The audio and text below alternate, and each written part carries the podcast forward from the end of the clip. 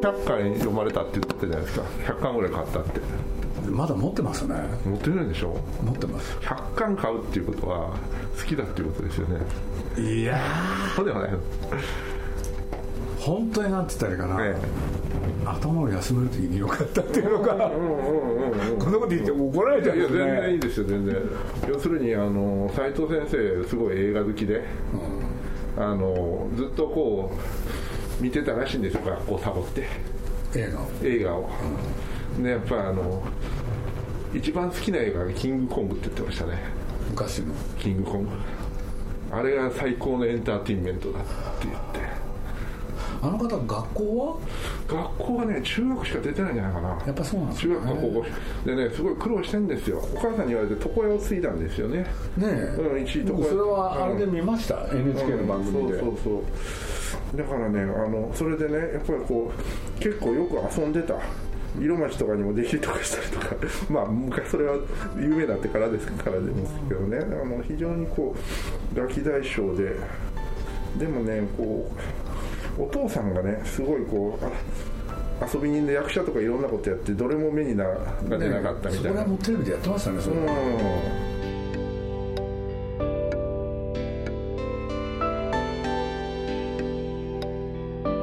鈴木敏夫のジブリ汗まみれ。今週は2021年9月に亡くなった劇画家斎藤隆夫さんが残した現代の古典「ゴルゴ13」についてのインタビューの模様をお送りします。今こそ学ぶゴルゴ13デューク東郷の教えをテーマにゴルゴの愛獣アーマライト M16 を部屋に飾っているほどゴルゴが好きな鈴木さんが語ります。インタビュアーは朝日新聞社の太田博之さんです。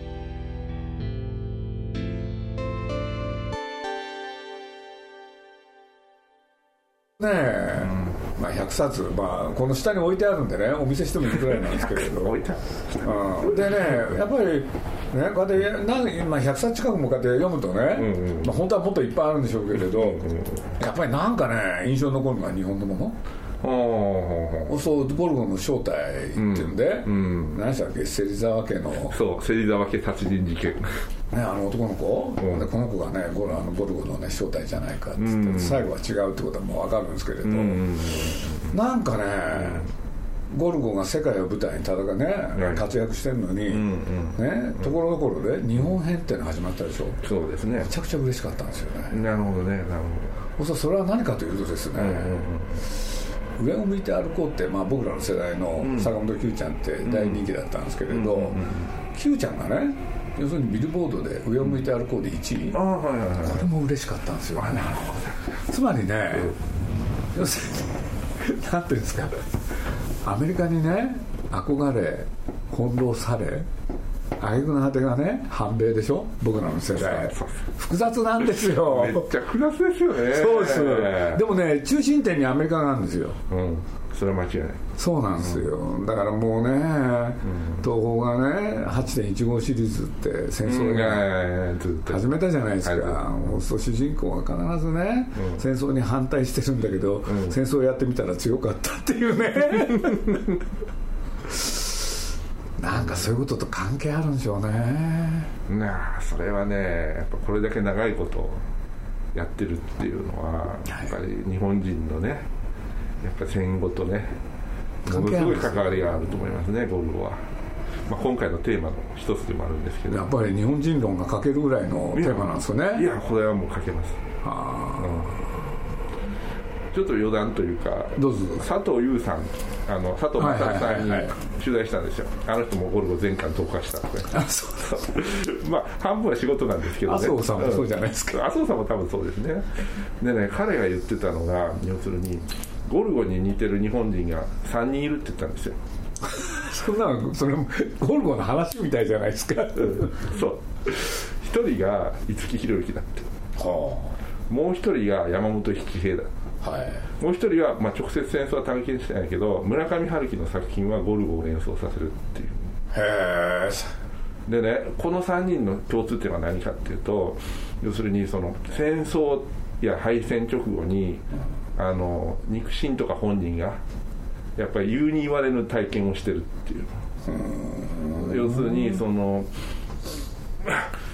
五木さんは平壌で終戦を迎えてでその直後にソ連兵が家に押しよ押し入ってきてでそれで母親があの小説ですよ、うん、それ書いてますよね。書いてますね。エッセイだと思いますけどあのあれいやあの小説で何でしたっけ？五木ひろゆきは僕らの世代のね、ええ。ヒーローでもあったんで。なるほど。だからまあ、ねえさらばモスクワグレン隊その後読みましたけれど、デビューの頃のやつですよ、うんそうそれがいきなり出てきたんですよね。それでみんなねガーンと来たんですよ、うん。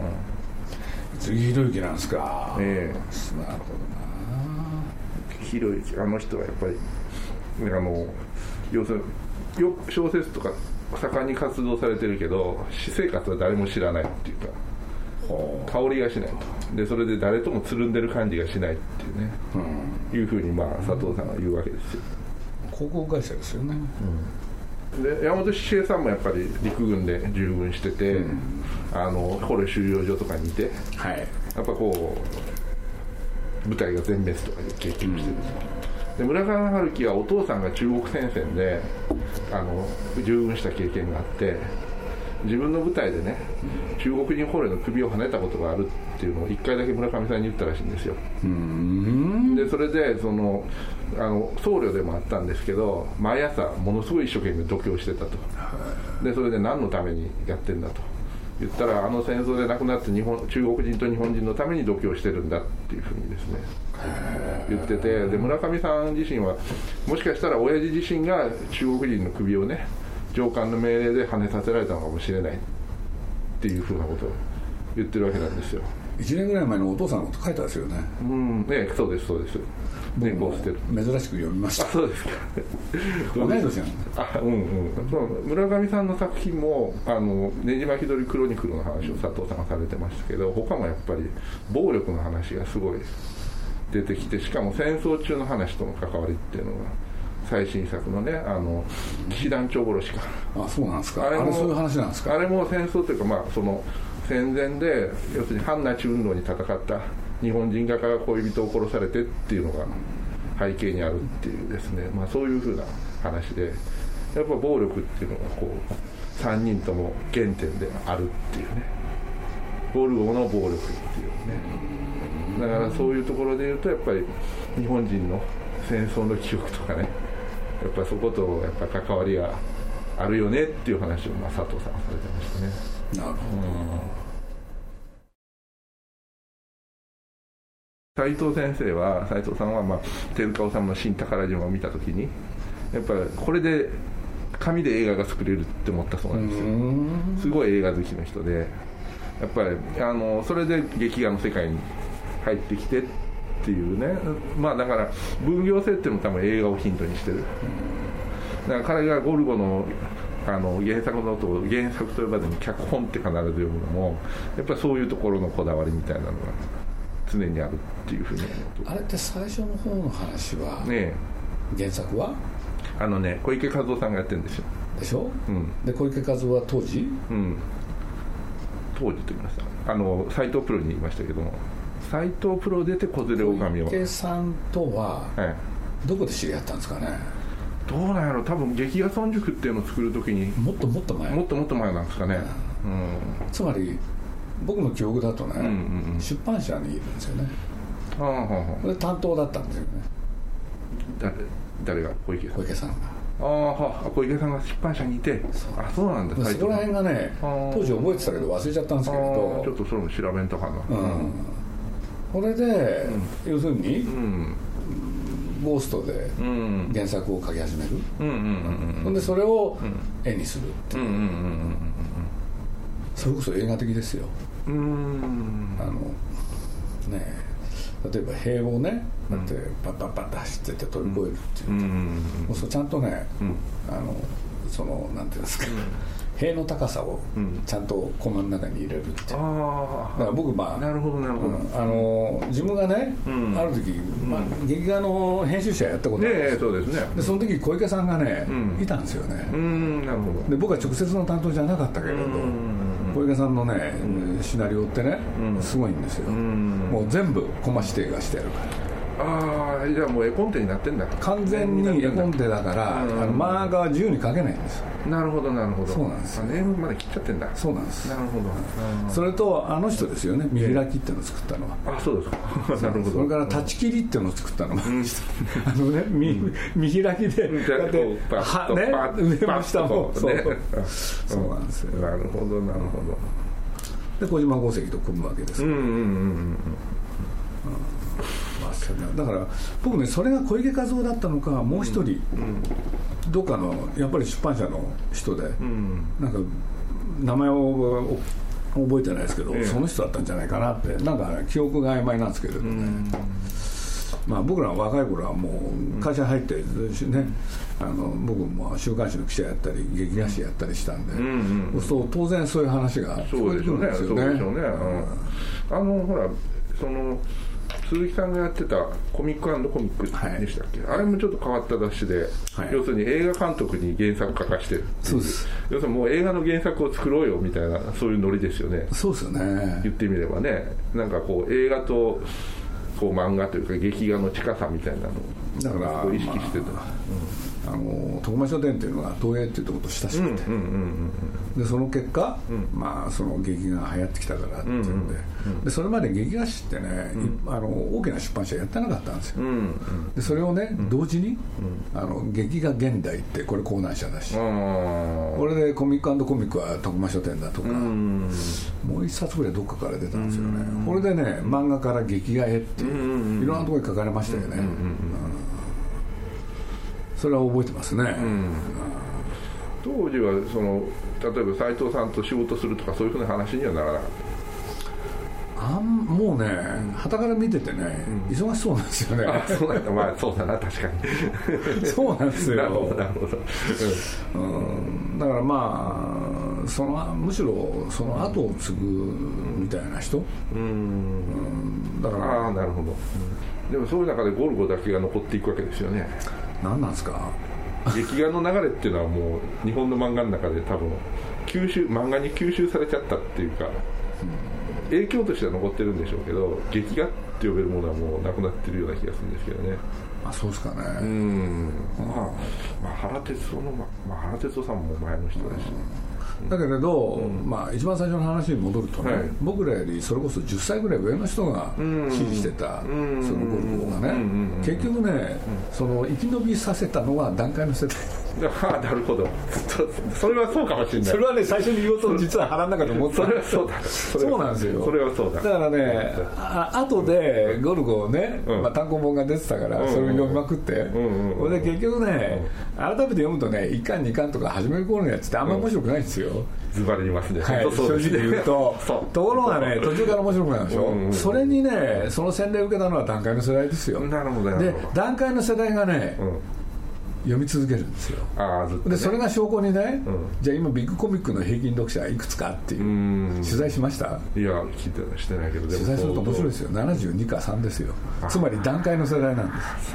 か。やっぱじゃあずっとゴルゴと一緒に年老いてる。からその上が読まなくなったんですよ。ああまあね、うん。で実を言うとその下も読んでない。読んでないっていうね。で年とと、ね、年齢とともにねあのー言ったじゃないですか。うん。ということなんですよね。だから段階の世代が結局なんだかんだ言いながらねまあいわゆる企業戦士として働いていくあの学生運動やった人たちってみんなそうじゃないですか。実際に会社入ってみたらよく働いたっていう。そうそうそういうこととゴルゴルのね心情みたいなものがどっかでリンクしてったんじゃないですかねあそれはあるかも要するにねこれも佐藤さんが言ってたんですけどゴルゴの対局は島耕作だ対局が。対局が要するに組織人と組織に一切こびないっていう両極みたいなね。だけどやっぱりゴルゴってあのなんだ武蔵の影響強いですよね。ああそうそうそうそうそう。人間本来無一物。我ことにおいて後悔せず。あともう一個あるんだなんだっけ。な 人間本来無一物我ことにおいて後悔せず。神に頼りて神を信じるですか？違うあのね、信ずるは己のみ、うんこの3つですそうこれってね まあこれ僕は別の考えですよ。要するに高度経済成長を支えたのはこの考え方、うん本当怖い思想ですよね、うんうんだけれどゴルゴも同じじゃないですか。でそういうことでいうと、吉川英治の宮本武蔵の正統派後継者はゴルゴだったんじゃないか鋭いですね。と今も今思ったんですけれど。いやでもそれは当たってる。っていう気しますよね、うん。で考えないんですよ。考えるそう。あれね考えるように見えるんですよ一見、うん。読んでると、うん。考えてないんですよ。だからできるんですよ。考えたらできないもん。武蔵も考えてないでしそう。だから僕は武蔵ってね危険な本だと思ったんですよ、ょうん。あの要するに子供の時読んで面白かったけれど、その後何回も読み返すでしょ、これって危険な本だなって僕、ん。俺で武蔵をそういう観点で描いた武蔵ってないんですよ。ああ宮本武蔵、ね、そう。みんなね、人間収容とかそっち行っちゃったけどね。ね。うん。だけど本当の武蔵は、ひ非道な男ですよね。うん。だって信ずるは己のみ、うん我ことにおいて後悔せず、人間本来無一物って、この3つがあったら鬼に金棒しょ、ん。何も考えずにね 人を殺しゃいいって話だもん。なるほどね。それはゴルゴですよ。でも吉川さんの武蔵は一応悩んでますよねいろいろいっぱい。悩むだけじゃないですか。悩むだけででもやっぱりだけどあれはね、うん。僕僕なんか言わせると家宅の人ってやったでしょ。はいはいはいあのダン・カズオさんのいい気なもんですよね。いろんな女性と付き合ってね。ね別れるたびに悩むんですよ。ん。なんでこの人悩むんだろうって。なんか似てるでしょ。悩むけどそれが行動には一切反映そうですよ。反映しないんだもん。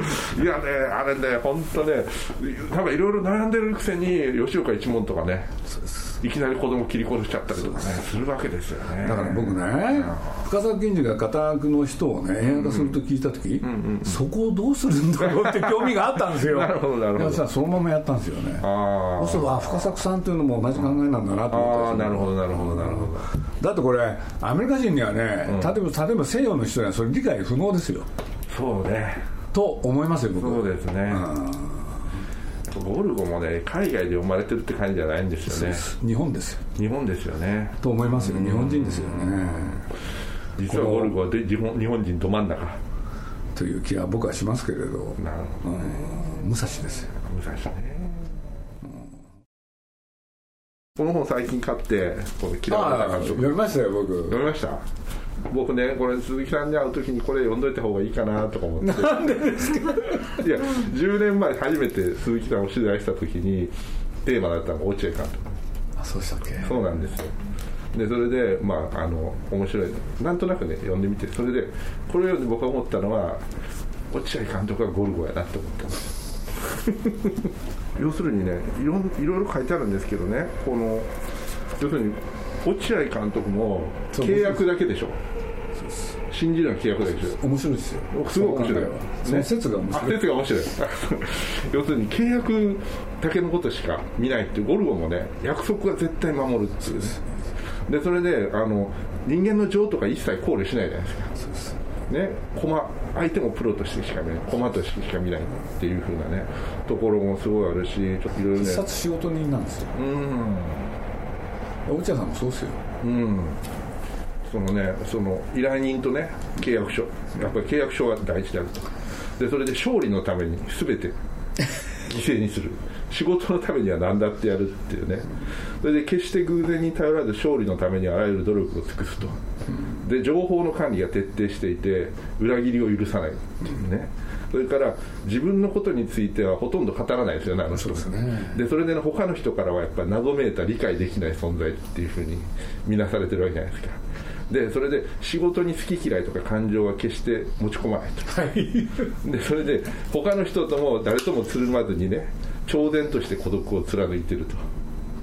であとプロフェッショナルリズムを貫く人間に対しては敬意を持ってるっていうね、そういうところを見ていくとですねやっぱりそのゴルゴはね落合さんすごいこの,、まあ、この人が言ってることいろいろ落合さんについて言ってるじゃないですか。この鈴木周平っていう人が。これはねゴルゴにすごい当てはまるな。とまあ言われてみてああなるほどと思ったんですよね僕も。うん。でねやっぱこの人が言ってるのは要するに落合っていうのは常にね世の中の善とされてることと悪とされてることの間に石を投げ込んで波紋を投げかけると。それをねこううって思わせるわけじゃないですか。果たして正しいのかったのか僕たちはみたいな。落合をボロクソに叩きながらもね。でどっかでやっぱこの本がむちゃくちゃ売れるっていうのはやっぱ落合に対する憧れがやっぱ日本人にあると思う。ありますよ、うん。なんかすごい売れてますよね、うん、いや読んだらめちゃくちゃ面白いもん、うん。要するにね、こういう人をちゃんとなんですか雇っておける人が必要だみたいなことをなんか言ったんですよね。そしたらあれがものすごい納得がいくっつってそんなこと言ったのは鈴木さんだけだって、あえっとね要するに鈴木さんが言ったのはあの落合のそばにいて落合がやることを解説する人が必要だああそうだあそうそうだそうだそうですね要するに宮俺は宮崎駿についてそれをやってる落合についてもそれが必要なんだっていうね。やっぱり落合見てたらもうめちゃくちゃ面白いって言われるんですよ。鈴木さんは。要するに1年かけてねまだスタメンを決めて固めてないっていう。延々と試してるっていうその面白さっていうのそうですそれをね彼がねすごい感心したらしいんです、うん。うんうんうんそれでね僕にねそういう依頼が来たんですよ、あなるほど。なそれで落合とやらないかっていう。なんです。なるほどね。まあでも落合さんやっぱ面白いですもんね、確かにねおっしゃる通りですよ。ね、うん。だからまあねそれこそアメリカの人だったら落合さんのことは理解不能かもしれないですね、うん。でもアメリカ的な人のような気もしますけど。落合さんですか、ん。どうなんですか？なんか違う。でもねやっぱり落合さんは要するに自分で考えるっていうかルール自分でルール作る人ですよね。そうですね。やっぱゴルゴも自分でルール作る人だと思うんですよ。だからリアルゴルゴはここにいたなとか思って。なるほど。なんか記事が見えてくるなただまあゴルゴも多分そうですよ。別にお金は目的じゃないもん。目的目的じゃないじゃないですよ、それは読んでてよくわかりますよね。うん。じゃあ何が目的なんだと思だからゲームですよね、うあゲーム。うん、だから自分の考えたやつをきっちりねどうやってやるかですよね、ん。例えてみればガラス細工ですよね、それを一個一個かって積み重ねてって完成させるみたいあな。あですよね。それを命がけでやってる。そう。だから楽しいもん。楽しい。そう。あということじゃないかなって思いますけど。ーあなるほどね。だって落合さんのね試合だってそうだもん。試合そのものがねガラスガラス細工ですよね。だからねどこで崩れるかなんですよ。えだからドキドキするんですよ。ーでもこれを読むと成功の可能性のあるものを積み重ねれてるっていう、まあ守りに徹するみたいな。だけれどそんな簡単じゃないですよね。それは人間だから感情が湧くじゃないですか。それを押し殺してどうやってやるかだから。ああそういう意味で危うい。ガラス細工だからまあそういうことで言えば今のゴルゴも、ね、そういうのを積み重ねてますよね。そうね。だからゴルゴ見てて毎回ドキドキするのはやっぱガラス細工だからなんですよね。そうですよ。絶対そうですよ。なるほどなるほど。なるほどね、だってね自分で強い自分のこと強いと思ったら負けますもん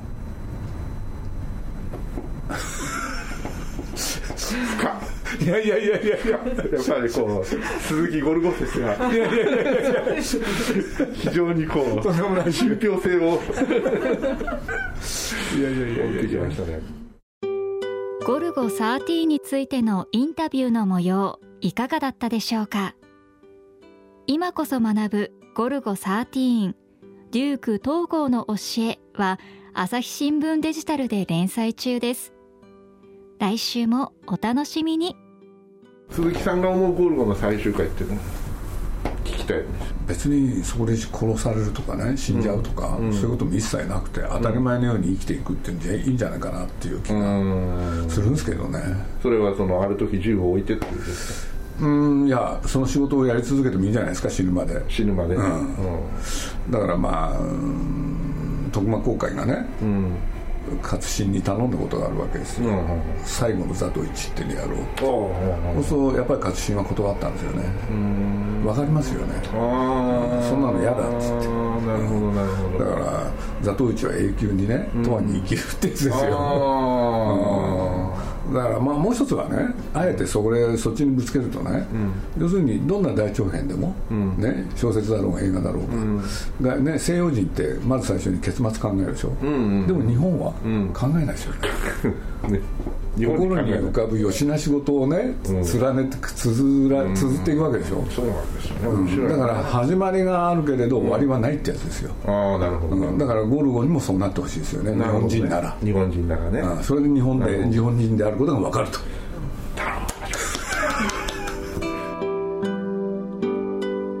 鈴木敏夫のジブリ汗まみれ。この番組はウォルト・ディズニー・ジャパンローソン。日清製粉グループ。